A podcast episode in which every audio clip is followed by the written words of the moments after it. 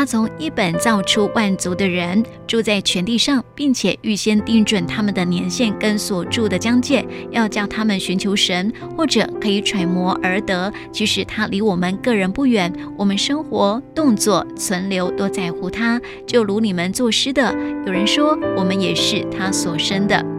好，保罗呢，借着这一段经文啊，特别要带领我们再次去认识到人类生命的起源哦。圣经告诉我们说，人生存的两大基本要素就是时间跟空间。而我们之所以活在现在时间跟空间当中，其实都有上帝特别的旨意在里面哦。从创世纪一到三章，我们知道哈，神在创造人类之前，就预先把这个世界的舞台，把所需要的一切都预备好了，最后呢，才造人，让人可以出现在这个舞台上，并且。邀请我们一起来治理这个世界。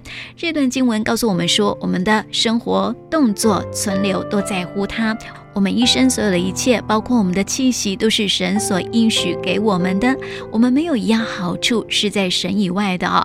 所以呢，当我们每次透过奉献要来敬拜他的时候，我们带着一颗敬畏的心来到神的面前，我们纪念神给我们一切的丰盛。或许我们曾经有过一些的困难、挫折跟缺乏，可是当我们愿意凭信心，不只是献上十一当纳，我们也献上感谢的祭为信心的种子。我们相信神要浇灌并。并且使它发芽、成长，并且要百倍丰盛的祝福在我们的生命当中。